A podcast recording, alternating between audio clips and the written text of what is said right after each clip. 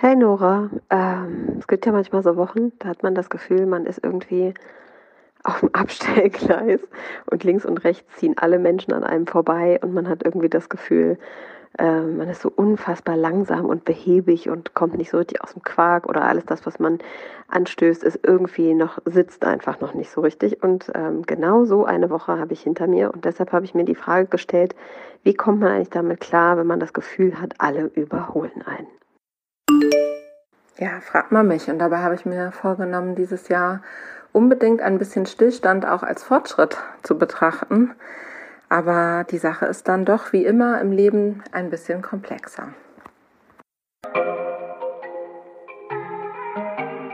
Rauf, runter, hin und her. Das Leben sagt Ach, bitte sehr. Viel erlebt mit Freude und Leid. In Joggingpants und Abendkleid. Heute, gestern und auch morgen. Was Bock macht und auch Sorgen. Darum wird's im Podcast gehen. Unsere Gedanken, wofür wir stehen. Und bei allem haben wir uns geschworen. Wir haben's faustig, faustig hinter den Ohren.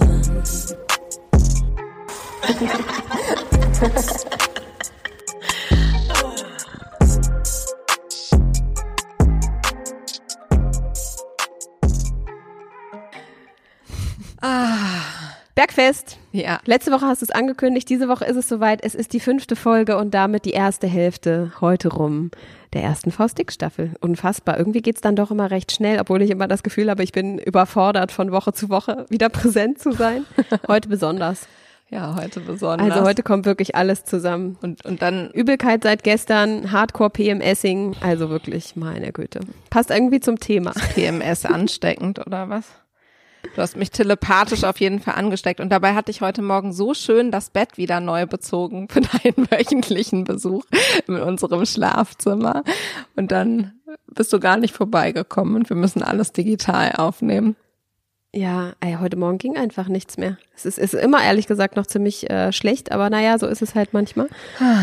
äh, ich bin jetzt wieder auf dem Land. Vielleicht macht die Luft hier irgendwas wieder gut. Mal gucken.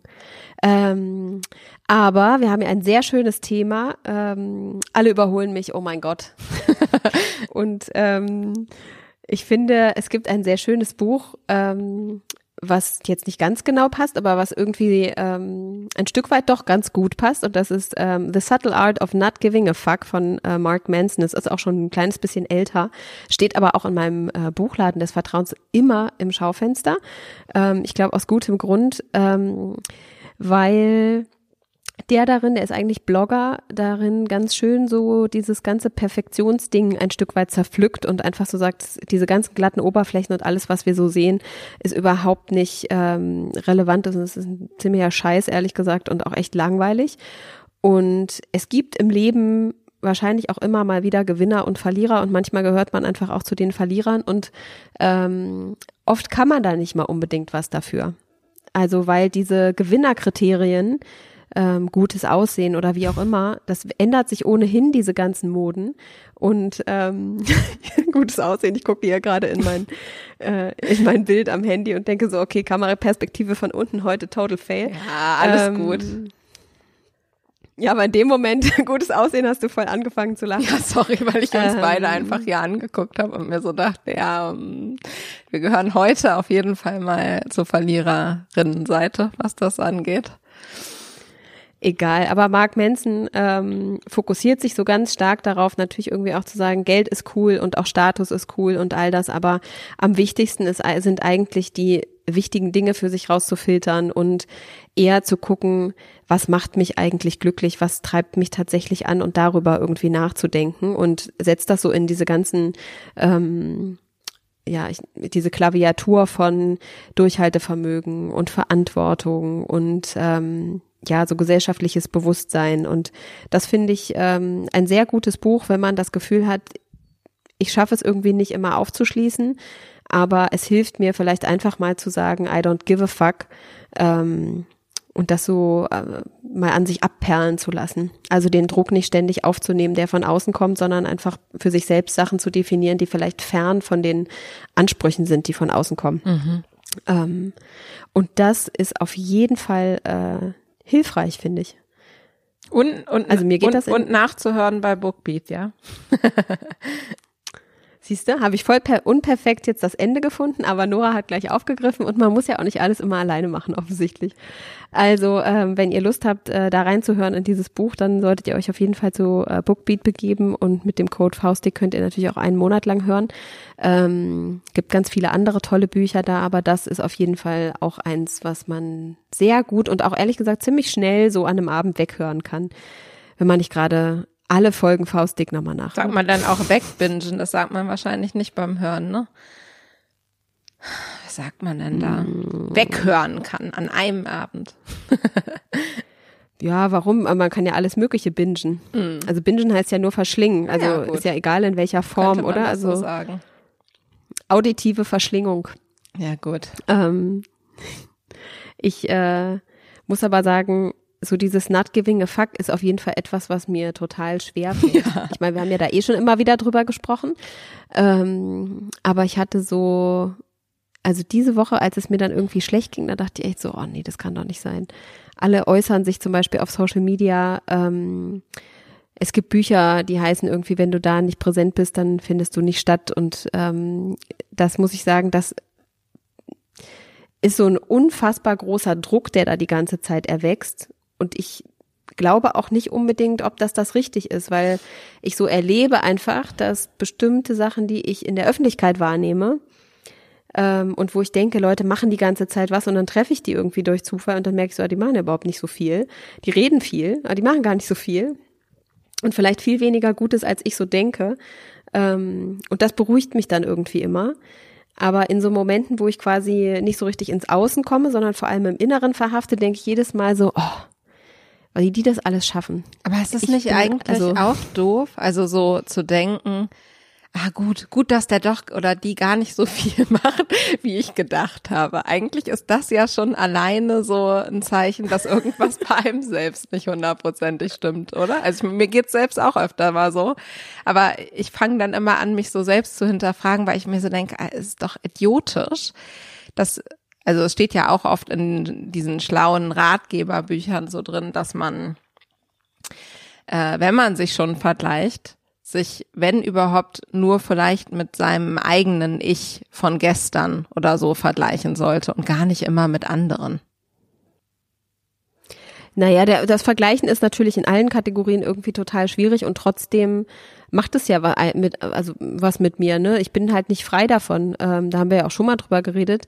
In so einer Phase, wo man gerade noch ein bisschen Leerlauf beispielsweise hat und dann guckt man sich an, was bei anderen los ist, hat man, habe ich zumindest persönlich schneller das Gefühl, ich muss jetzt irgendwie aufholen, ich muss jetzt hier so einen Sprint hinlegen und ähm, kann da gar nicht so aussteigen. Und ich glaube, dieses permanente Sendungsthema spielt da auf jeden Fall mit rein. Und manchmal finde ich das dann sogar ganz beruhigend, dass es zu spüren, dass das eine Sendung ist, die ich mir angucke. Ein bisschen, also Instagram, einfach weil es das visuellere Medium ist als vielleicht andere soziale Netzwerke, ähm, ist so ein bisschen Reality-TV. Du guckst ja voll gerne einfach RTL 2. Ich gucke dann einfach Instagram und, und ähm, merke so, ah, okay, da ist auch manchmal mehr Schein als Sein und dann ähm, ist das für mich irgendwie beruhigend. Ich weiß nicht so genau, vielleicht ist das auch einfach nur mein Ego, was da ähm, zum Tragen ja, na kommt. klar ist das dein Ego in dem Moment. Ich meine, aber denkst du nicht, dass sich manche Leute auch bei uns beiden denken, Mensch, die senden aber echt ganz schön viel und eigentlich wollten die jetzt ja mal ein bisschen nachdenken und zur Ruhe kommen. Gerade ich habe das ja so groß angekündigt, dass, dass das Jahr der Pause sein wird und so. Und jetzt sagen eigentlich ziemlich viele Leute immer schon zu mir, du machst irgendwie ganz schön viel, findest du nicht? Und jede Woche sendet man ja auch, äh, weil man dann irgendwie wieder was postet und jetzt geht's wieder darum im Podcast und so. Und ich mache das auch voll gerne und ich kann mich davon ganz, ganz schlecht frei machen. Bin sehr schlecht im Pause machen und habe genau dieses gleiche, wahrscheinlich noch viel mehr als du dieses Sendungs nicht nicht nur Bewusstsein, sondern wie so ein Sendungsnotwendigkeitsgefühl, ja. Und Aber woher kommt das? Also wieso? das kommt durch woher kommt das, dass du gerne sendest? Weil also für mich ist es tatsächlich eher so, mich strengt das auch an und ähm, ich weiß, so die ersten Monate diesen Jahres Mhm. habe ich eigentlich fast nur zugeguckt. Ich war eher genervt von mir davon, dass ich nicht ausschalten kann. Das fand ich voll anstrengend. Ist wirklich wie so ein, wie so ein Fernsehzombie, wie so ein Kind, was nicht vor der Glotze weg will. Und ich hing irgendwie mit meinem Daumen bei Instagram ähm, und habe gescrollt und gescrollt und geguckt und geguckt und aber selber nicht gesendet. Es sei denn, es war so unumgänglich. Ähm, wie eine Stelle bei Edition F als Geschäftsführung oder so. Aber sonst habe ich eigentlich überhaupt nichts gesendet und ähm, das fiel mir überhaupt nicht schwer. Im Gegenteil, irgendwann war es dann sogar so, dass ich so dachte, oh Mann, ähm, mir ist ja mein Thema so ein bisschen abhanden gekommen. Es geht mir auch immer noch so. Und ich deshalb so denke, okay, was ist meine Grundlage, um zu senden? Und dann sende ich lieber nichts und setze mich damit aber gleichzeitig unter Druck. Also, ich, also da stecken ja ganz viele Themen jetzt drin in dem, was du so gesagt hast. Also, erstmal zu deiner Frage. Also bei mir liegt es daran, dass ich ganz viel Anerkennung daraus ziehe, wenn ich dann Feedback bekomme. also total schrecklich eigentlich, aber ich brauche das irgendwie, dass Leute mir sagen, mm, ach, das ist ein spannender Gedanke. Manchmal brauche ich auch nur, dass man dann irgendwie darüber so ins Gespräch kommt, halt irgendwie stattzufinden. Es ist auch so ein bisschen so eine, wie so eine, vielleicht wie so eine Sucht. Und findest du wirklich, dass man nur stattfindet, wenn man auch dort präsent ist? Nein, man ist immer. Ich frage mich das immer. Das ist ja Quatsch. Man, man ist ja immer. Egal, ob man jetzt irgendwo stattfindet oder nicht. du meinst, das Sein hört nicht auf. Richtig, Okay. es wird nicht aufhören, egal was du tust. Ähm, und dann dieser Gedanke, den du hattest mit, dass es so, also so nervt, dass man teilweise wirklich sehr viel Zeit damit verbringen kann, sich das anzugucken, was andere zu machen. Und dann, das kommt bei mir einfach automatisch, dann zu denken, oh, boah, die, die ernähren sich immer so gesund und die machen so viel Sport und oh, der macht schon wieder was Tolles, Aktivistisches und die ist wieder noch Letzte Woche mal du mir gesagt, erfolgreicher. Ständig, ständig sind alle beim Notar. Genau. Ich so, wo siehst du das? Ja, genau. Schon wieder was Neues gegründet oder in eine coole Firma investiert und so. Und ich bin aber ein bisschen, ich freue mich trotzdem für die anderen Leute, aber ich kann mich trotzdem nicht frei machen davon, dann selber mir zu denken, hm, ist schon ein klein bisschen Stillstand. Gerade so. Was ich auf jeden Fall merke ist, ähm, also manchmal ist ja auch nicht Stillstand. Ähm, ich noch gar nicht so viel drüber geredet, muss dir nach dem äh, Podcast noch mal konkretere Sachen dazu erzählen, Mhm. aber ähm, dass ich so in der letzten Woche in so Gesprächen war, wo unterschiedlichen, wo es auch darum ging, ob ich zum Beispiel eine Geschäftsführungsrolle ähm, ausfüllen kann für neue Unternehmen oder auch bestehende Unternehmen. Und ähm, ich das eher nicht so sehe, aber man dann plötzlich sieht, was für ein Privileg man eigentlich gerade überhaupt genießt, dass man ähm, dass man wählen kann oder dass man gerade eben nicht in dieser Drucksituation ist, sondern dann macht es einem plötzlich, dachte ich so, hä? Wie jetzt? Ich soll irgendwie jetzt irgendwo anfangen, also sofort, ich, so Vollzeit, also vielleicht auch so über Vollzeit. Also ich war wirklich so, aber ich hatte mir doch eigentlich vorgenommen, ich wollte was ganz anderes. Und dann habe ich, gab es plötzlich wieder so einen Moment von, ähm, ich will eigentlich diese Pause. Ich will vielleicht auch manchmal gerade nicht so viel auf Social Media gesehen werden. Außer dass ich natürlich will, dass alle den Podcast hören, aber ähm, also das wird einem dann manchmal im Kontrast erst wieder ähm, bewusst. Ähm, das ist ja sogar fast ein bisschen so ein Phänomen, als wir entschieden haben, wegzugehen von Edition F und dann war es wirklich so. Oder auch, ähm, ich nehme für dieses Beispiel immer gerne so diese Ex-Boyfriend-Analogie, dass man dann so ganz kurz, spätestens wenn der eine neue Freundin hat, irgendwie denkt, hm, vielleicht war der, vielleicht war der ja gar nicht so schlecht. Ich meine, der sieht ja auch irgendwie ganz süß aus, oder? Und dann muss man sich ganz stark erinnern, Nee, der Typ war absolute Story, aber das geht nicht, weil der war in den und den Bereichen voll die, die Null oder nicht cool oder da ist zu viel liegt äh, zwischen uns oder wie auch immer. Und dann war es so total klar. Ähm, aber diese Sehnsucht kurz zurück, dieses Idealisieren von ähm, Vergangenem, die überhöhte Erwartung an die Zukunft und irgendwo dazwischen findet es jetzt statt, ähm, indem man sich teilweise äh, elektrisiert und teilweise absolut ähm, konsterniert fühlt und einfach nur in der Ecke sitzt und denkt so, was geht denn jetzt? Geht überhaupt noch was? Ähm, Kann ich gut nachvollziehen. so, Also ich, pff, keine Ahnung. Am Anfang habe ich gedacht, komisch, meldet sich irgendwie gar kein Headhunter-In bei mir. Voll nervig so, ja. Alle schreiben immer ja und dann bin ich rausgegangen und dann haben sich voll viele Headhunter bei mir gemeldet. und Ich hatte krass viele Jobangebote und so. Also ich kann sagen, das war bei mir auf jeden Fall nicht so. Und dann kam aber, habe ich irgendwann mal so eine äh, SMS bekommen. Ähm, ja, dass äh, jemand von so einer Geschäftsführungsstelle gehört hat und er darüber nachdenken soll, wer ihm da einfällt und am liebsten irgendwie auch noch eine Frau und eine, die im Medienbereich unterwegs ist und so. Habe ich dir erzählt damals, schon ein paar Monate jetzt her. Und dann dachte ich mir so, das ist ja auch ein Trick, den hast du ja auch schon häufig angewendet. Immer den Leuten von der Stelle zu erzählen, die man besetzen will, die man eigentlich haben nee, nee, will. Die Person hat konkret geschrieben und du bist mir eingefallen und könnte mir das gut vorstellen und äh, so, willst du da nicht mit irgendwie eine Intro haben? Und dann habe ich ganz kurz so gedacht, hm. Und dann habe ich aber gemerkt, wie sich alles in mir so, wie, wie so gesperrt hat auf einmal. Und ich so dachte, oh Gott, oh Gott, nee. Hilfe. Und dann ist es irgendwie gar nicht wegen der Verantwortung. Es wäre auch inhaltlich vielleicht sogar, weiß ich nicht, vielleicht fände ich es in einem Jahr sogar interessant oder so, kann ich jetzt gar nicht so beurteilen.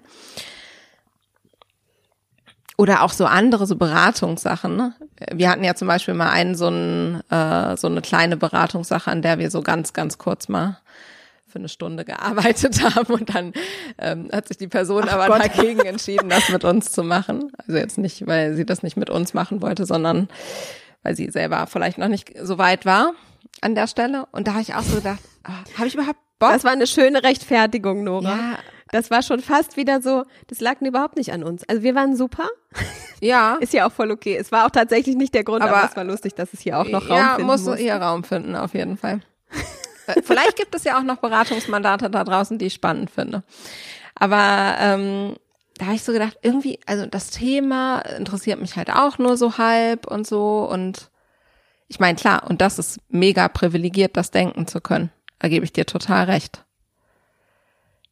Zumindest mal für einen Moment. Ich wüsste aber auch, ja, aber wenn ich in einer, ähm, aus welchem Grund auch immer, sofort quasi also in irgendeiner Not wäre oder so und müsste, würde ich auch sofort auch einen viel niedrigeren Job vielleicht als der letzte, den ich irgendwie hatte, ähm, annehmen und egal was machen, wenn es notwendig ist, um meine Familie zu ernähren. ja, das, ist, ja, total klar. Aber, Ähm, aber auch da kommt und wieder es gab das, auch in meinem Leben schon Zeiten, die ganz anders waren, ne? Also ähm, das gab auf jeden Fall so Momente, wo ich so dachte, oh, das ist jetzt aber eng hier irgendwie. Also gerade am Anfang bei Edition F, als, als wir uns dann irgendwie nie Geld ausgezahlt haben, dann war es schon manchmal so, dass man so am 25. dachte, "Hm, vielleicht kommt dann doch mal bald wieder was an.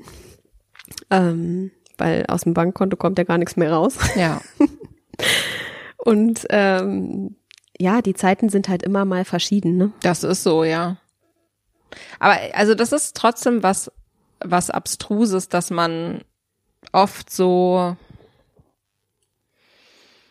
ja, vielleicht, obwohl man was nicht will, irgendwie doch das Gefühl hat, man muss das vielleicht machen, weil der Druck von außen da ist oder man sich selber so den Druck macht. Ich hatte zum Beispiel mal die Situation, mh, ich habe nach, nachdem ich äh, schon anderthalb Jahre gearbeitet habe nach dem Studium, bin ich ja noch mal einen Master gegangen. Und habe so einen Master angefangen und das war aber alles super theoretisch und so. Und ich hatte da parallel einen Job gemacht, um Geld zu verdienen, um das Studium zu finanzieren. Und dann ähm, war ich aber i- innerhalb relativ schnell eigentlich habe ich gemerkt, dass das Studium nicht so, das ist mir zu trocken, das ist zu theoretisch, weiß ich nicht, zu weit weg von dem, was ich wirklich gerne lernen würde. Und dann habe ich das Studium so an Nagel gehängt und habe da einfach in dem Unternehmen Vollzeit angefangen.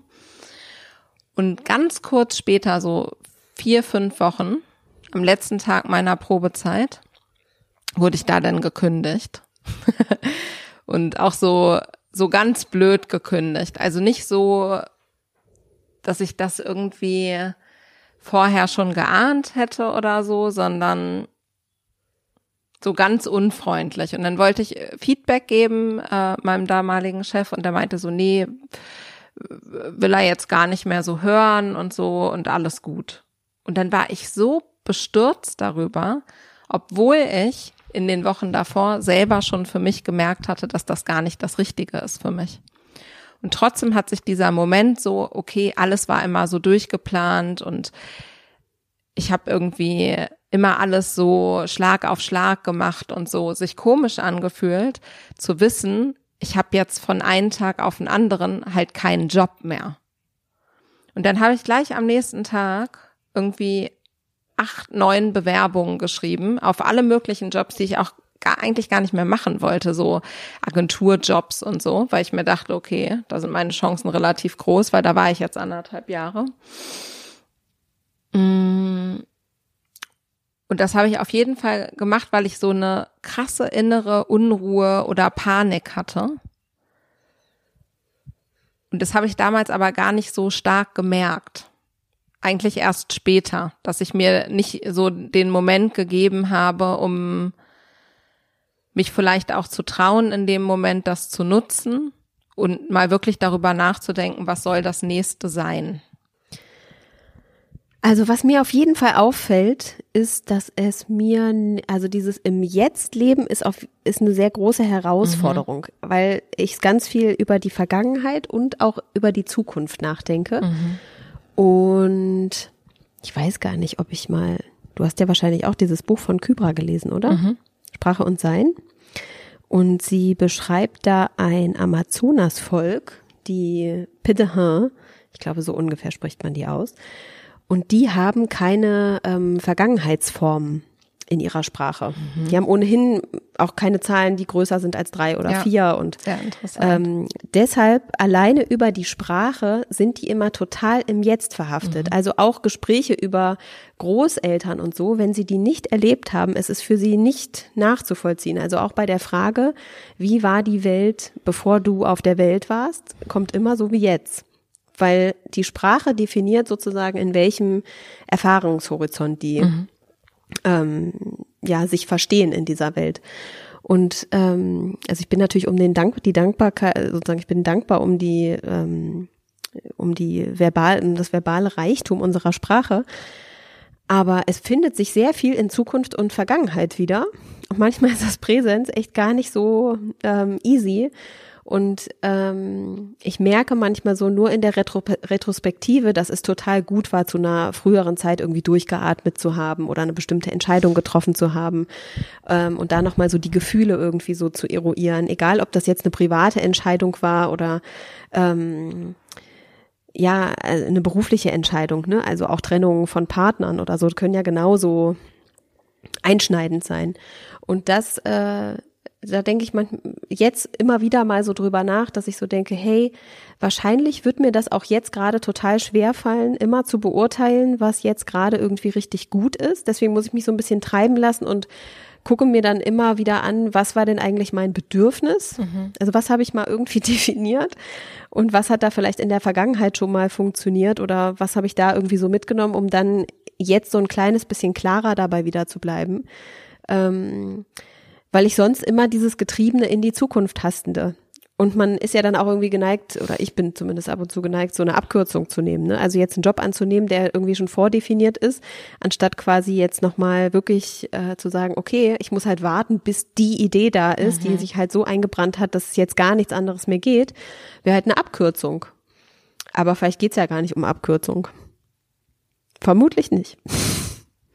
Ja, als ich ähm, als ich letztes Jahr so darüber dieses Pausenjahr erzählt habe und so, was jetzt ja kein richtiges Pausenjahr geworden ist, da hat mir jemand geschrieben bei Instagram, ähm, wenn du jetzt nicht lernst, still zu stehen, wirst du dein ganzes Leben rennen. Das fand ich irgendwie eingängig und trotzdem ist es mir nicht hundertprozentig gelungen, ja.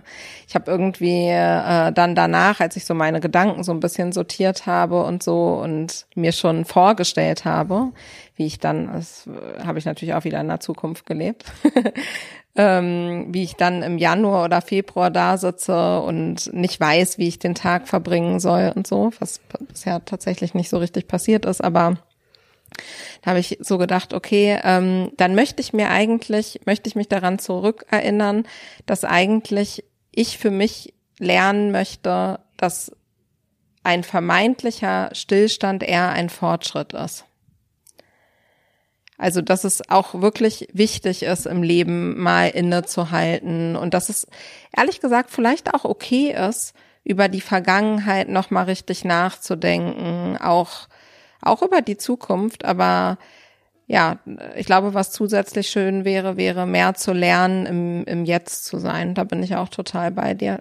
Ich glaube, die wenigen Momente, wo mir das richtig gut gelingt, ist so, wenn ich gerade auf unserer kleinen Gartenbaustelle bin. Da bin ich so richtig im Jetzt. Da denke ich über nichts nach. Ist mir alles egal. Handy gucke ich mir nicht an. Social Media ist mir nicht wichtig weiß ich nicht, ich denke auch nicht an Berlin oder was verpasse ich da jetzt, sondern ich bin dann einfach so in diesem Moment. Und ich glaube, was dazu führt, dass ich das so sein kann, ist, dass ich körperlich arbeite. Das ist irgendwie gut dabei. Es ist so ein bisschen wie Sport machen, ne? Also so, man zum mhm. Beispiel mhm. läuft oder so, dass man halt wirklich bewusst so was ganz anderes macht. Das ist sehr hilfreich für mich. Und ja, das gelingt mir sonst oft nur im Urlaub. Also wenn ich wirklich mal so ganz woanders bin und dann mal nach einer Woche so ein bisschen runtergefahren hab und dann liegt das Handy irgendwie für neun Stunden irgendwo auf dem Nachttisch weiter rum und man duselt durch, äh, durch den Tag so, ja. Wie cool. Also das würde ich gerne viel öfter machen. Ja, immerhin darf man jetzt ja dann auch bald wieder nach Mecklenburg-Vorpommern und so. Es war mein Schock der Woche, dass Kinder, weil sie nicht geimpft werden können, nicht, nicht äh, nach Mecklenburg-Vorpommern reisen können. Ja, die Ostsee. Euer Haupturlaubsdestination äh, der letzten Jahre. Leider schon, ja. Ich meine, du weißt ja, wie ähm, sehr wir eigentlich jetzt mal gerne wieder auch ein Flugzeug besteigen wollen würden. Nicht unbedingt, weil das Flugzeug so mega cool ist, ja. sondern um halt auch nochmal woanders hinzukommen, wo es vielleicht nicht so easy ist mit einem Auto oder mit der Bahn. Aber äh, ja, also dieses äh, ständige Rennen, irgendwie, ich habe dann immer so dieses Hase- und Igel-Ding irgendwie, diese Kindergeschichte so vor Augen. Die ist ähm, mir nicht mehr geläufig, die musst du mir kurz auf die Sprünge helfen. Wirklich nicht? Nee. Na, der Hase, der disst halt voll den Igel und sagt, du hast ja so kurze Beine. Ähm, äh, die könnte ich überhaupt nicht tragen. Und dann sagt der Igel, pass, äh, Igel, pass mal auf, also ich kann mindestens genauso schnell sein wie du. Und dann läuft der Igel nach Hause und holt seine Igelfrau, die ihm sehr ähnlich sieht, und positioniert die quasi am Ende der Rennstrecke. Mhm. Und dann startet der mit dem Hasen. Kommt, kommt wirklich nichts? Keine Nein, Erinnerung? kenne die Geschichte, glaube ich nicht. okay. Oder ich war noch sehr und klein. dann, ähm, und der Igel und der Hase laufen zur gleichen Zeit zu äh, äh, los und dann deckt sich aber, duckt sich der Igel so ab und der Hase läuft um sein Leben und hinten wartet aber schon die Igelfrau und sagt dann so, tja, ich bin schon vor dir da. Und der so, das kann ja nicht wahr sein. Und läuft halt wieder zurück. Da ist ja dann aber noch der Igelmann und sagt halt wieder, er ist da. Und ähm, das harmlose Ende ist quasi, dass einfach der Hase hin und her läuft und ähm, sich quasi um den Verstand läuft und irgendwann müde zusammenbricht auf dem Feld und ähm, Igelmann und Igelfrau von dannen ziehen, weil sie mit sehr wenig Kraftanstrengung mhm. doch gewonnen haben. Ja, ich glaube, das eigentlich lustig ist und das fällt mir gerade erst auf. Ich habe noch nie in meinem Leben gedacht, Mensch, die Person sendet aber gerade wenig, die erreicht bestimmt gerade gar nichts. Die ist echt unerfolgreich. Was mir aber oft auffällt, ist, dass Leute selbst sagen, ach ja, sorry, dass ich jetzt so lange nicht da war. Das stimmt, das sagen viele. Keinem aufgefallen, aber das sagen ganz viele. Weil Du hast es auch letztens dieses, gesagt. Dieses, Ich habe das Ja, gesagt. ich glaube schon. Ja, also ich kann mich davon nicht freisprechen. ähm, ja. Aber ich kann auch nicht jeden Mist erinnern, den ich da im Internet Alles quatsche. gut. Also, Ich finde es nicht schlimm, wenn man das sagt. ähm, nee, es ist ja nur ein Anzeichen dafür, dass auch wenn vielleicht die Community das und bei Einzelfällen wird es wahrscheinlich äh, die Community schon ja, ich wahrnehmen. denke auch, wenn Caro Dauer jetzt längere oder Zeit Follower nichts macht, dann ist es schon äußerst auffällig, ja. Wahrscheinlich schon, aber es sagen ja trotzdem unterschiedliche Leute. Mhm. Oder sie kündigen auch einen bewussten Detox an. Ja. Aber es muss immer wie so einen Grund geben. Mhm. Ich bin jetzt mal eine Woche oder zwei Wochen oder keine Ahnung wie lange über die Feiertage nicht da, um zu detoxen, um mit Zeit mit meiner Familie zu, und dann bin ich aber wieder zurück. Mhm. Oder halt diese Entschuldigung. Es zeigt ja einfach nur, in welchem Bewusstseinsstrudel wir alle so drin sind, dass wir auch glauben, dass es total richtig ist und wichtig ist und wir immer alle senden wollen. Und ähm, da, dass man eben auch gar nicht so unbedingt alleine ist. Ich glaube aber eben, sich auch nochmal bewusst zu machen.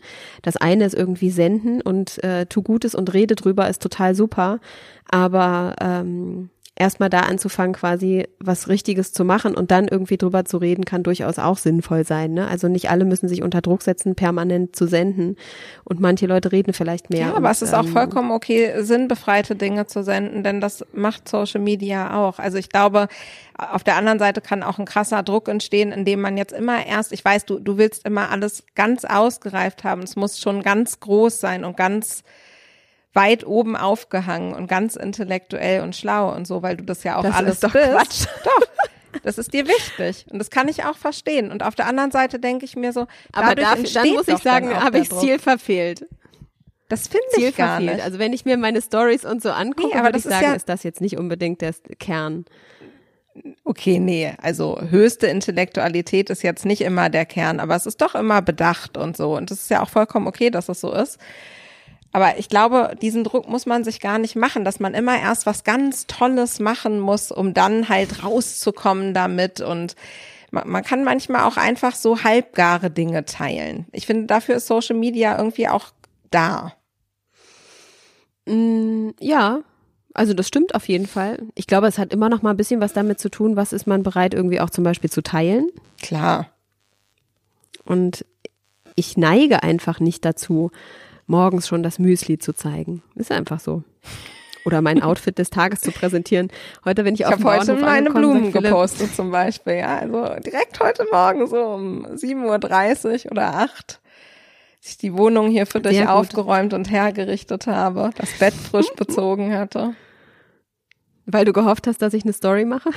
weil ich nein, gehofft hatte, dass du hier in mein Bett kriegst und dich dann äh, hier wohlfühlen kannst, weil es frisch bezogen ist. Aber so bin ich selber auch in den, äh, ich mache das jetzt ja immer einmal die Woche, deinetwegen.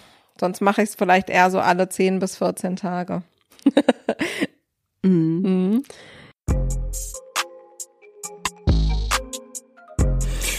Aufgepasst, dies ist nur eine klitzekleine Werbeunterbrechung, bevor es gleich mit unserem Gespräch weitergeht. Als kleiner Reminder für euch, dass ihr nach dem Anhören von diesem Podcast mal eurem neuen Lieblingsbuch lauscht. Und zwar bei Bookbeat. Bei unserem Staffelsupporter bekommt ihr als unsere HörerInnen mit dem Code Faustdick oder über unsere Landingpage bookbeat.de slash faustdick einen ganzen Monat Bookbeat Premium gratis. Da könnt ihr einen Monat Flatrate hören. Ganz viel Spaß dabei und jetzt geht es weiter mit Faustdick. Ja, also, ähm, was wollte ich denn jetzt sagen? Ich wollte sagen, dass ich, als ich hier angekommen bin, also auch so Outfit-Posts oder so, würde ich ähm, jetzt nicht um, ist nicht so unbedingt mein Steckenpferd.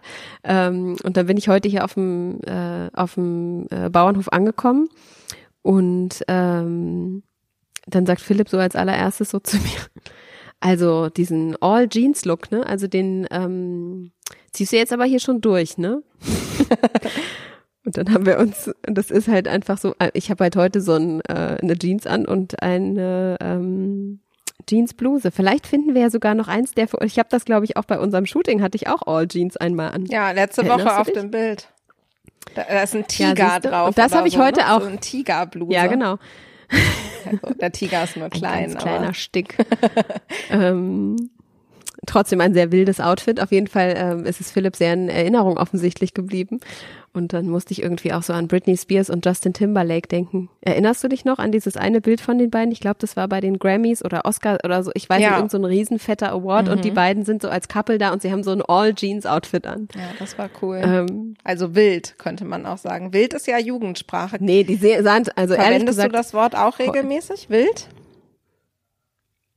ja. Warum? Was ist das? Ja, das sagen die jungen Menschen jetzt so heute. Ich bin da ja gerade Cool. im Training. Ich wusste nicht, dass ich da noch Anschluss finden kann, aber das ist ja stark. Ja. Sagen die auch stark? Das sage ich nämlich Nee, auch cringe, häufig. cringe, cringe Moment ist das. Cringe. Das sagen die sehr oft. Und wild. Okay, aber cringe würde ja bedeuten, dass etwas Komisch, ähm, peinlich. So, Ja, genau. ja, genau. Also sehr viel cringe. aber wenn ich sage, ich sage zu Kaspar sehr häufig stark. Das ist ja stark. Mhm.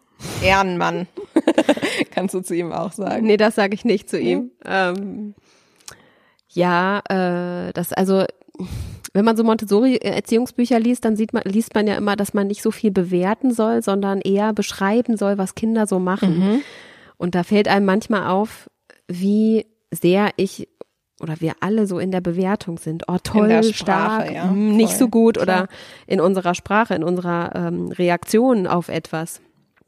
Also Oh, das du Feedback mit einfach immer einem schon direkt Stock. mit. Das wäre Mhm. die bessere Variante, statt zu sagen, du hast ja einen tollen Stock gefunden. Ja, was sagt man immer? So ist es. Naja, aber was machen wir jetzt Ja. aus diesem Leben auf der Überholspur? Also wa wa was tut dir denn gerade gut dabei zu merken, zum Beispiel, nee, die, die Stelle mache ich jetzt vielleicht doch eher nicht, obwohl das jetzt irgendwie vielleicht sich im ersten Moment auch ganz gut anfühlen könnte. Ähm, ich habe mir eine Bedürfnisliste aufgeschrieben und aufgeschrieben, was erwarte ich eigentlich? Also was möchte ich eigentlich jetzt gerade so alles haben? Also was ist das, wonach es mich irgendwie dürstet? Ja. Ähm, und da stehen sowohl so, also da steht alles Mögliche drauf, von Urlaub irgendwie über, was wünsche ich mir auch in meinem beruflichen Weg jetzt in der quasi, also was soll da erfüllt sein? Und habe so ein kleines bisschen auch so auf Timeline da irgendwie geguckt. Also stehen manche Dinge jetzt schon an oder vielleicht einfach noch nicht. Und ähm, das hilft mir irgendwie auf jeden Fall gerade, so ein kleines bisschen zu verorten, wo ist eigentlich gerade mein Energielevel, wo, was möchte ich und was ist mit welchem Energielevel irgendwie möglich und was braucht es aber vielleicht auch, um da ein bisschen sozusagen am Regler noch mal ein Stückchen nach oben zu drehen. Und Stark. Ähm, stark, ja, das finde ich auch. Es war richtig stark. ähm, und habe dann jetzt auch so die äh, Miroboard-App runtergeladen und so. Um dann Wie heißt halt das? auch so ein bisschen am Miroboard. Kennst du das? Nee. Es ist so, so eine Art Mindmap-Tool. Am Desktop hatte ich das schon, aber ähm, jetzt halt so auf dem Telefon, so dass wenn man halt irgendwie, manchmal hat man ja irgendwie so einen Blitzgedanken oder so und dann schreibt man das halt irgendwie auf. Und ich habe so, darüber spüre ich irgendwie gerade so ein bisschen nach, okay, was ist eigentlich mein Bedürfnis? Was sind vielleicht auch Themen, die noch so ein bisschen offen sind? Weil es gibt auf jeden Fall auch Themen aus der Vergangenheit, wo ich sage, ähm, können wir vielleicht irgendwie mal in der nächsten Folge oder so drüber sprechen, auch so zum Beispiel das Thema Führung Ja. wo es Sachen gibt, die ich nochmal gerne so für mich aufdröseln will, weil ich schon sehe, dass ich irgendwann gerne wieder ein Unternehmen gründen möchte. Ähm, aber ich nicht alles machen will, wie ich es gemacht habe. Ja. Und ich glaube, man kann da noch ein paar Sachen, manche Sachen sind, glaube ich, nur so zu verarbeiten mit mir selbst, manche Sachen muss ich vielleicht irgendwie nochmal proaktiver werden oder wie auch immer, aber es ist ähm, so, also ich habe so, es gibt so unterschiedliche Cluster halt, ungelöste Themen, was muss Ja. erfüllt sein irgendwie, ähm, was wünsche ich mir anders in dem Konstrukt sozusagen? Und ja, also es ist noch etwas wirr, aber das ist ja vielleicht auch gut, weil gerade ist vielleicht einfach mal die Phase, alles aufzuschreiben und sich erstmal anzugucken, was da eigentlich überhaupt an Themen, Gefühlen, Wünschen, Bedürfnissen irgendwie da ist. Ja, ich glaube, es gehört tatsächlich hilft. dann auch ein bisschen dazu, um irgendwann vielleicht auch ein bisschen stärker am Jetzt sein zu können, auch über das Vergangene und auch das Zukünftige nachzudenken. Insofern finde ich das vollkommen in Ordnung, dass das auch immer wieder aufpoppt, weißt du? Ja, ich glaube auch zum Beispiel so aus Verletzungen oder so zu lernen, ist total sinnvoll, aber halt auch nur, wenn man ähm, sich zugestehen kann, dass man vielleicht auch Fehler gemacht hat und dass Fehler allen Menschen passieren Mhm. und ähm, man eben bestimmte Sachen daraus wieder lernen kann und weiterentwickeln kann. Und manche müssen dafür nochmal ähm, besprochen werden. Manchmal braucht man vielleicht externe Hilfe oder so und ähm, das finde ich eigentlich schön. Ich meine, ich bin ja jetzt nicht unter Druck, wo ich jeden Tag irgendwo hin muss in einen Job, wo ich 120 Prozent geben äh, möchte und muss, ähm, so dass ich eben auch sagen kann, ich kann mir Zeit nehmen, um mit Menschen darüber zu sprechen, um Bücher zu lesen, um mir mal auszumalen, was wäre eigentlich cool für mich. Ja, voll. Was ich verrückt finde, als ich heute so ein bisschen darüber oder die letzten Tage darüber nachgedacht habe, was ich zu diesem Thema noch sagen könnte, ist mir eingefallen, dass wa- wahrscheinlich sogar in den aller erfolgreichsten Momenten ich oft das Gefühl hatte, überholt zu werden von anderen. Mm, wobei, also, und, und dann habe ich mich so ein bisschen gefragt, woher kommt das, ne? Das ist, glaube ich, dieses,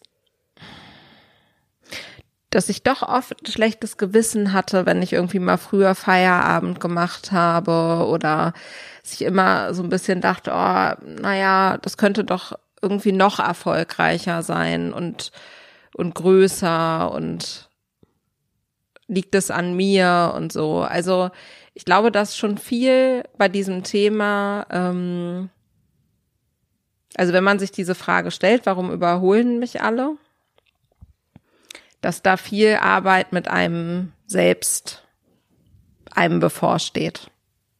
Vermutlich, oder? Und meistens Ja, das, das Erste ist dieser also- Druck ist, den man sich selbst macht. Ja, also erstens, ähm, so eine Autobahn hat ja mehrere Spuren und ich kenne wenig Menschen, die immer nur links fahren und Lichthupe machen und drängeln. Und ich finde, das sind auch nicht immer nur die sympathischen Leute, ähm, die mit ihrem Auto irgendwie ganz nah bis zur Stoßstange irgendwie auffahren. Und trotzdem gibt es immer wieder Sachen, wo man eben auch mal links fahren möchte und so. Aber ich glaube, sich einem sozusagen dieses Changieren zwischen verschiedenen Geschwindigkeiten und zwischen verschiedenen Modi, ähm, das muss man auch ein bisschen trainieren und zulassen können. Und ähm, ich glaube, es ist nicht ungewöhnlich, weil wir ja vorgelebt bekommen, dass oder erzählt bekommen die ganze Zeit, dass Produktivität und Erfolg und so, also es gibt halt so bestimmte externe Ziele, die ja offensichtlich so erstrebenswert sind, an die man auch schnell dann einfach glauben kann. Und da drin erstmal die eigene Stimme, den eigenen Wertekompass immer wieder zu justieren, das ist durchaus anstrengend. Und das hat super viel einfach mit der Arbeit mit sich selbst zu tun und der Abgrenzung zum Außen. Ähm, und Erfolg auch nochmal anders zu messen. Also diese Erfolgsmessungen grundsätzlich sind ja halt ein Problem. Also was definiert diesen Begriff?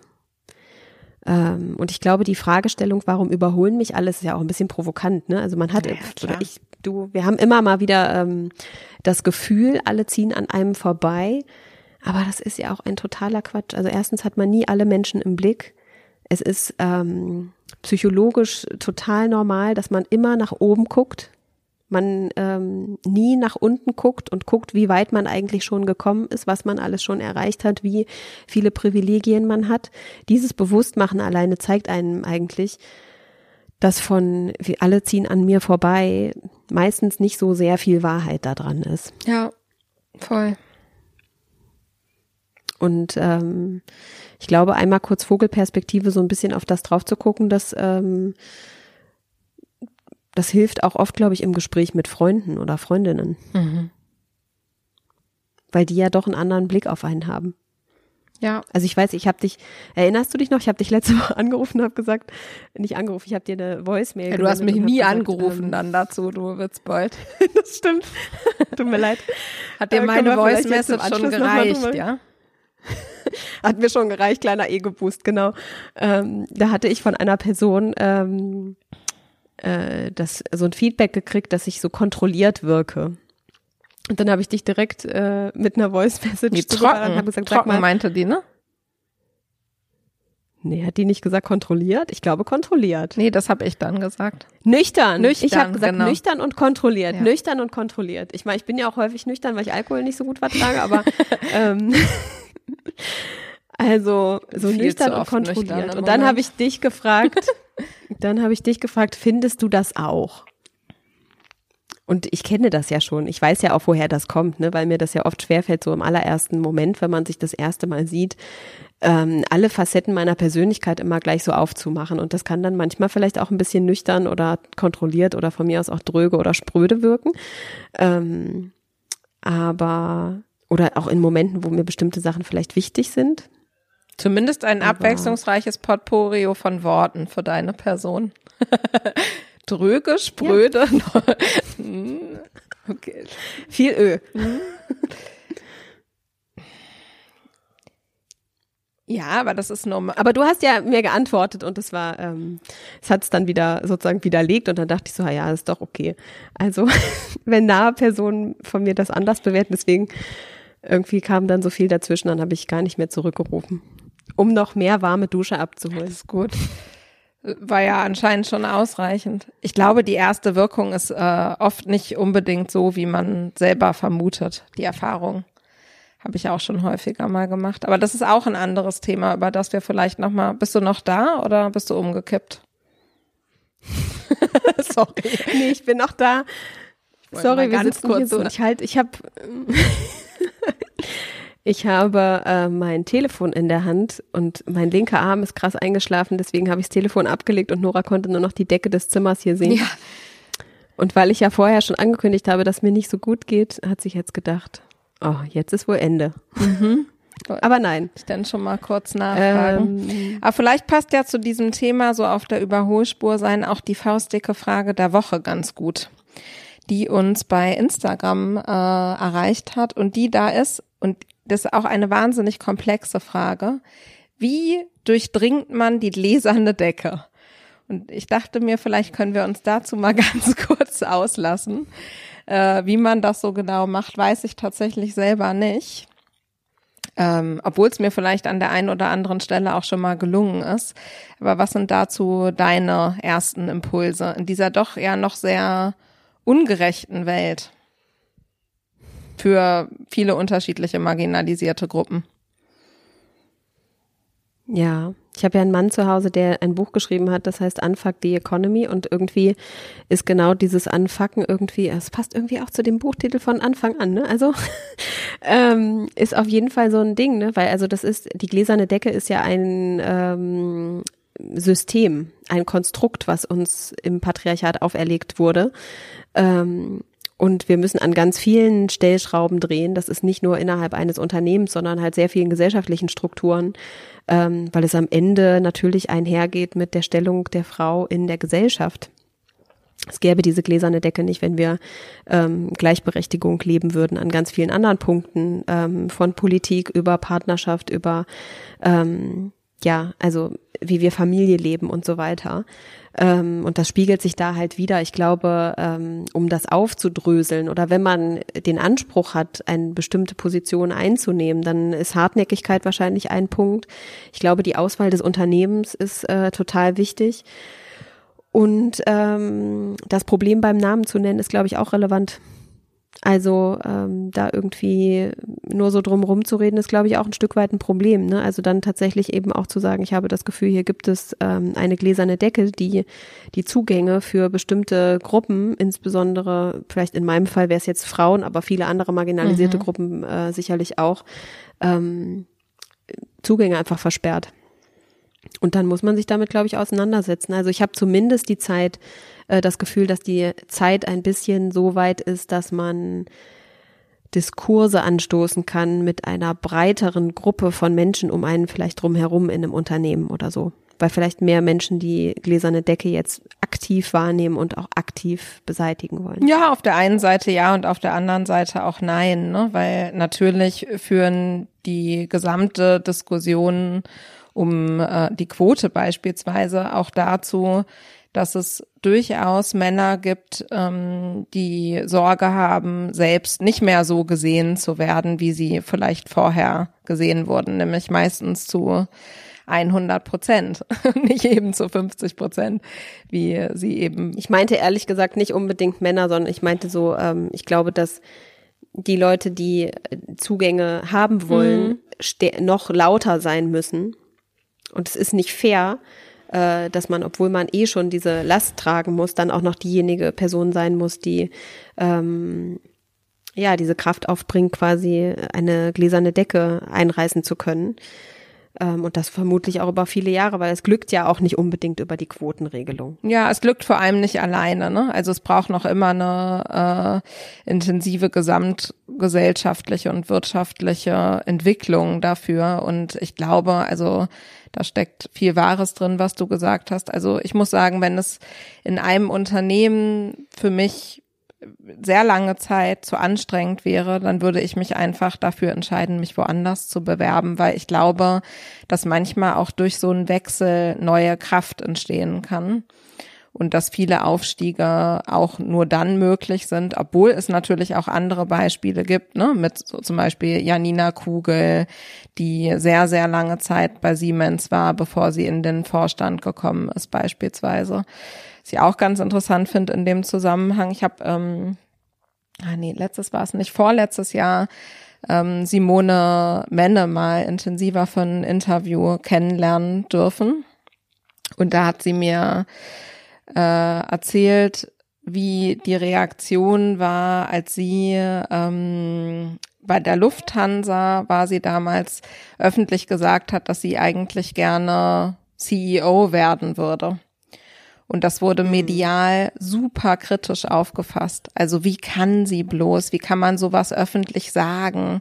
Es ist so unangenehm, sich da so ins Spiel zu bringen und so. Und dann haben wir sehr lange darüber geredet, ob die Reaktion gleichermaßen gewesen wäre, wenn ein Mann sowas gesagt hätte. Und ich glaube nicht, dass die Reaktion so gewesen wäre, sondern ich glaube, dass es beim Mann mehr Selbstverständlichkeit gegeben hätte, genau dafür. Also ist so vollkommen klar, klar wollen Männer CEO werden. Es hat aber auch so viel von diesem Hinterzimmer-Ding. Solche Sachen sagst du nicht öffentlich, sondern das kasperst Richtig, du irgendwie genau. so im Hinterzimmer Ja. ab. Und das alleine ist halt schon Genau, so, so, hart mhm. intransparent und der Old Boys Club Klüngelkram ist, ja, Ja, also ich glaube, was dabei das wirklich ist halt hilft, hochfrustrierend. ist äh, einerseits sich ähm, durchaus auch in starken weiblichen Netzwerken zu engagieren, um sich da auch gegenseitig zu pushen, aber natürlich auch mit männlichen Kollegen einfach intensiv zu netzwerken, ne? Weil ich glaube schon, dass der Sinneswandel gerade im mittleren Management sich immer stärker verbreitet und dass es auch in den großen DAX und MDAX Unternehmen und so mittlerweile ankommt, dass es da Bewegungen geben muss. Und da wird eine Offenheit entstehen, aber es wird noch sehr viel Arbeit für uns alle werden, ganz klar. Insofern gibt es da. Und ich glaube, Mhm. Ja, du musst auch immer die richtigen Leute irgendwie finden, um dich drum herum, das richtige Gefüge, ja, innerhalb dem du irgendwie gut wachsen kannst. Ich würde sagen, in der Agentur, in der ich so meine berufliche Welt angefangen habe, ich hatte es da nicht schlecht und so und ich hatte auch irgendwie gute Projekte und so, aber ich muss sagen, ich glaube, niemand hat wirklich das Potenzial erkannt. Mhm. Ich wäre dort nie da hingekommen, irgendwie, wo ich vielleicht ähm, auch richtig aufgehoben wäre. Mhm. Vielleicht war ich auch nicht richtig in diesem Agenturkonstrukt oder whatever, aber ähm, da war ich immer zu dies oder zu das. Mhm. Da war ich auf jeden Fall ähm, nicht richtig in dem Moment, zumindest nicht zu diesem Zeitpunkt, weil das Potenzial nicht erkannt wurde und damit auch die Förderung nicht erfolgt wurde. Da sind ganz andere Charaktere eher nach oben gekommen, auch weibliche Charaktere, aber am Ende ähm, ja halt so, äh, was für sie quasi das erträgliche Maß irgendwie war Mhm. sehr unter sehr konservativen Gesichtspunkten und so und das ähm, spielt ja da auch irgendwie mit rein. Ne? Also wenn du quasi nach den klassischen Regeln spielen kannst, ähm, dann geht es vielleicht sogar ein bisschen leichter, aber auch Persönlichkeit zeigen zu können und sein zu dürfen, wie man ist und mit dem Potenzial und vielleicht auch mit der Reibung, die man erzeugt, ähm, trotzdem angenommen zu werden, das ist eigentlich dann das Gefüge, in dem man ähm, nach oben kommen Oh sollte. ja, da bin ich so bei dir. Ich meine, wie nervig ist es, nur zu kämpfen, nur zu kämpfen und nie gesehen zu werden. Ja, oder sich nie nur genommen zu werden, wie man ist. Also da habe ich dann auch keinen Bock und das ist mir dann auch nicht wert. Also dann durchstoße ich diese Decke dann lieber nicht. Ja, also wenn Anpassung, äh, permanente Anpassung der Preis ist, dann ist er einfach zu hoch für die gläserne Decke. Ja. Weil das macht es dann am Ende auch nicht diverser. Ja, das war eine gute Kunstpause. ähm, aber ja, ich glaube, Diversität ist tatsächlich so ein ganz gutes Stichwort, ne, was ähm, so in dieser Woche auch noch passiert ist. Ähm, denn es gab ja sehr viele Posts auch zum Thema ähm, Kopftuch. Ähm, es hat sich dann am Ende so runtergebrochen auf die vermeintliche Kopftuchdebatte, obwohl das Thema ja ein bisschen breiter ist. Ähm, quasi die neue, das neue Gesetz, was durch den äh, Bundesrat bestätigt worden ist, ähm, wo es darum geht, dass, wie war es vorhin formuliert, offensichtliche ähm, Es heißt Gesetz zum Erscheinungsbild von BeamtInnen. Und es geht um zum Beispiel auffällige Tattoos, was auch immer auffällig bedeutet, oder Kopftücher, andere religiöse Zeichen und so weiter und so fort. Aber recht undefiniert eben. Es ist halt sehr breit und es geht ja zurück auf einen Fall aus 2007 oder so war das, ne, wo ein Polizist entlassen ist, ein Beamter entlassen wurde, ähm, der verfassungsfeindliche Tattoos hatte. Ja. Jetzt ist das sehr spezifisch zu sagen, okay, verfassungsfeindliche Symbole sind nicht tragbar und ähm, bedürfen oder erlauben auch eine Kündigung oder erfordern sogar eine Kündigung. Ähm, das natürlich jetzt so schwammig zu halten und damit am Ende die Möglichkeit aufzumachen, dass das eben auch bedeutet, ähm, religiöse Erkennungsmerkmale, sei es zum Beispiel ein Kopftuch oder eine Kippa, nicht tragen zu dürfen, das ist natürlich dann ein ganz anderes Thema. Vor allem, wo wir gesellschaftlich Diversität angeblich zumindest so weit nach vorne stellen. Ja. Ich meine, was mich, also, was mich sehr, da gab's tatsächlich fand ich gar nicht, dass es so breit diskutiert wurde. Also eigentlich viel zu wenig. Dafür, dass es dann so intensive Auswirkungen haben kann, vermeintlich. Ähm, war ich eher überrascht, dass es so wenig stattgefunden hat. Natürlich wiederum irgendwie vielleicht in unserer Blase ein bisschen intensiver und so.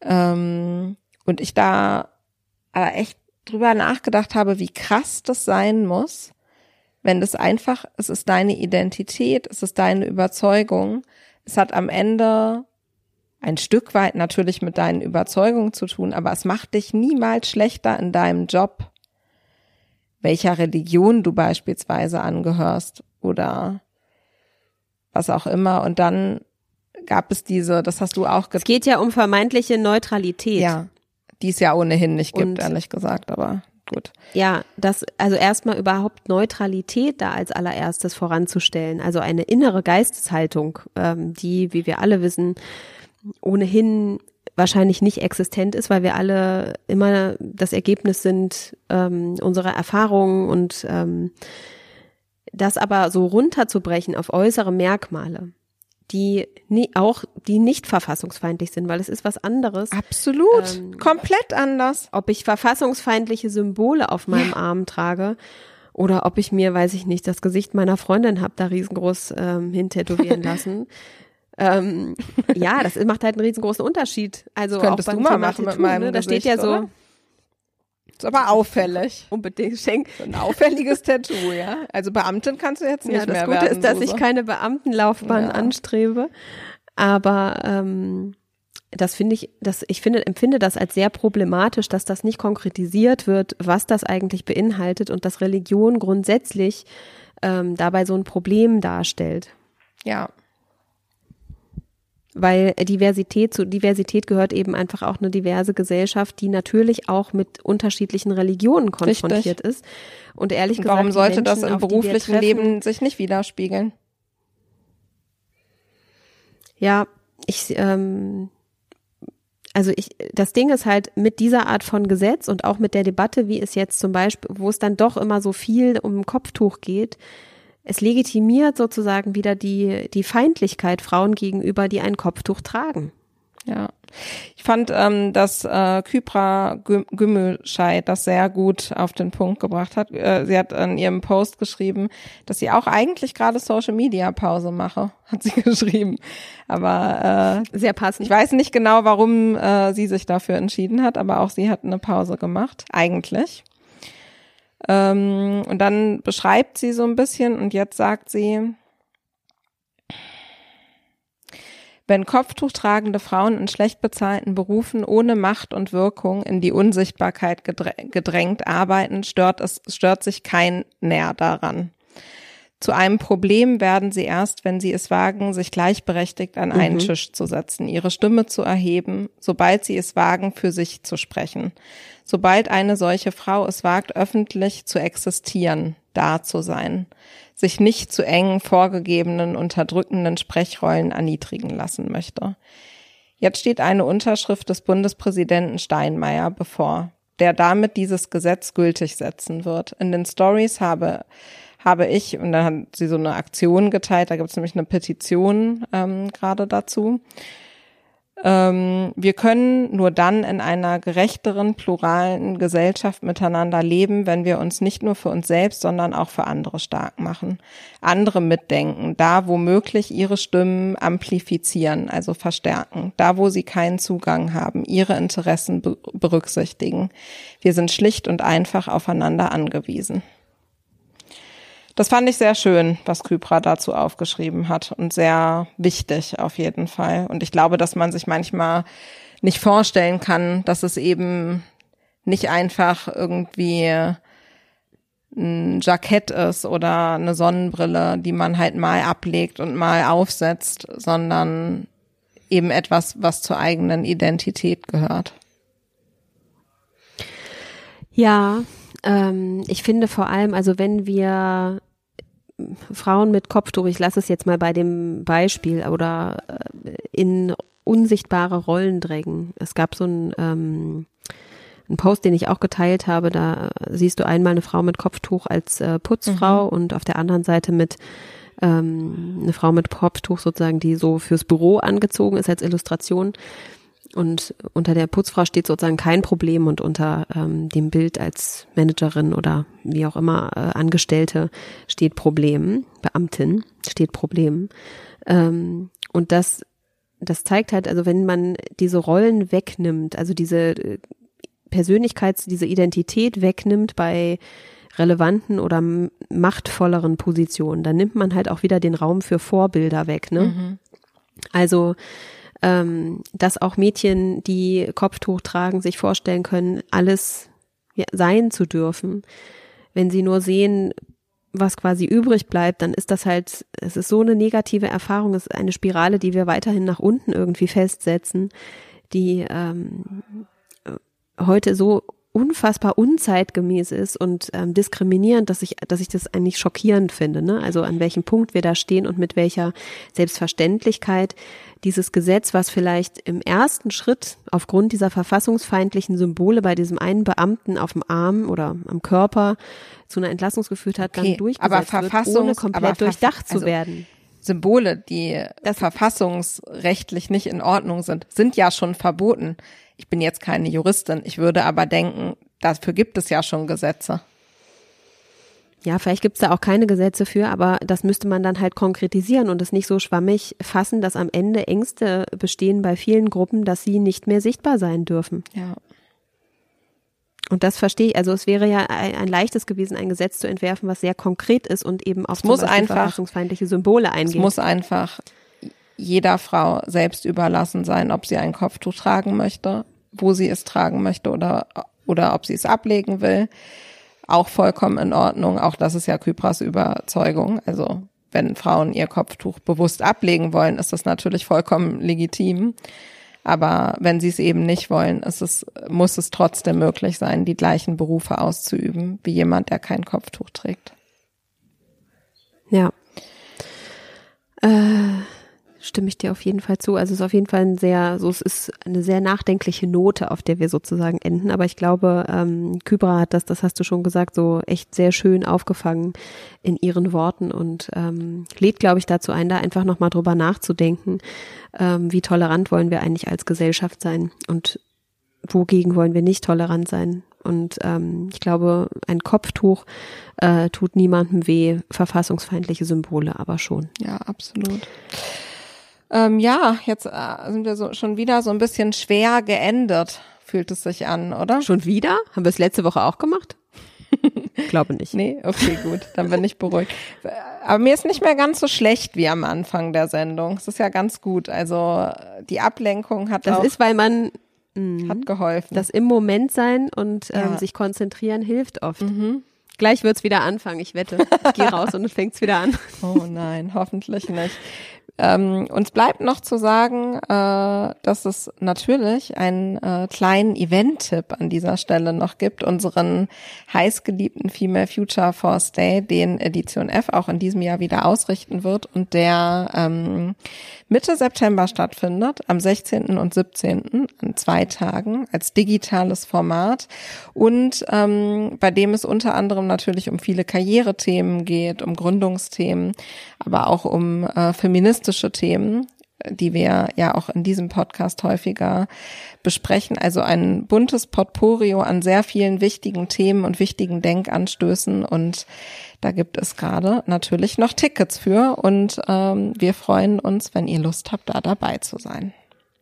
In diesem Sinne äh, sagen wir bis nächste Woche Freitag. Ähm, schickt uns sehr Ja, gerne wieder unbedingt. faustdicke Fragen. Ähm, teilt gerne diese Folge. Das freut uns auch ganz besonders. Bewertet sie, sagt weiter an Freundinnen und Familie, dass es diesen Podcast gibt, wenn ihr ihn mögt. Und ähm, habt ein schönes Wochenende. Bis dann. Ja, schönen Freitag. Auf bald. Ciao.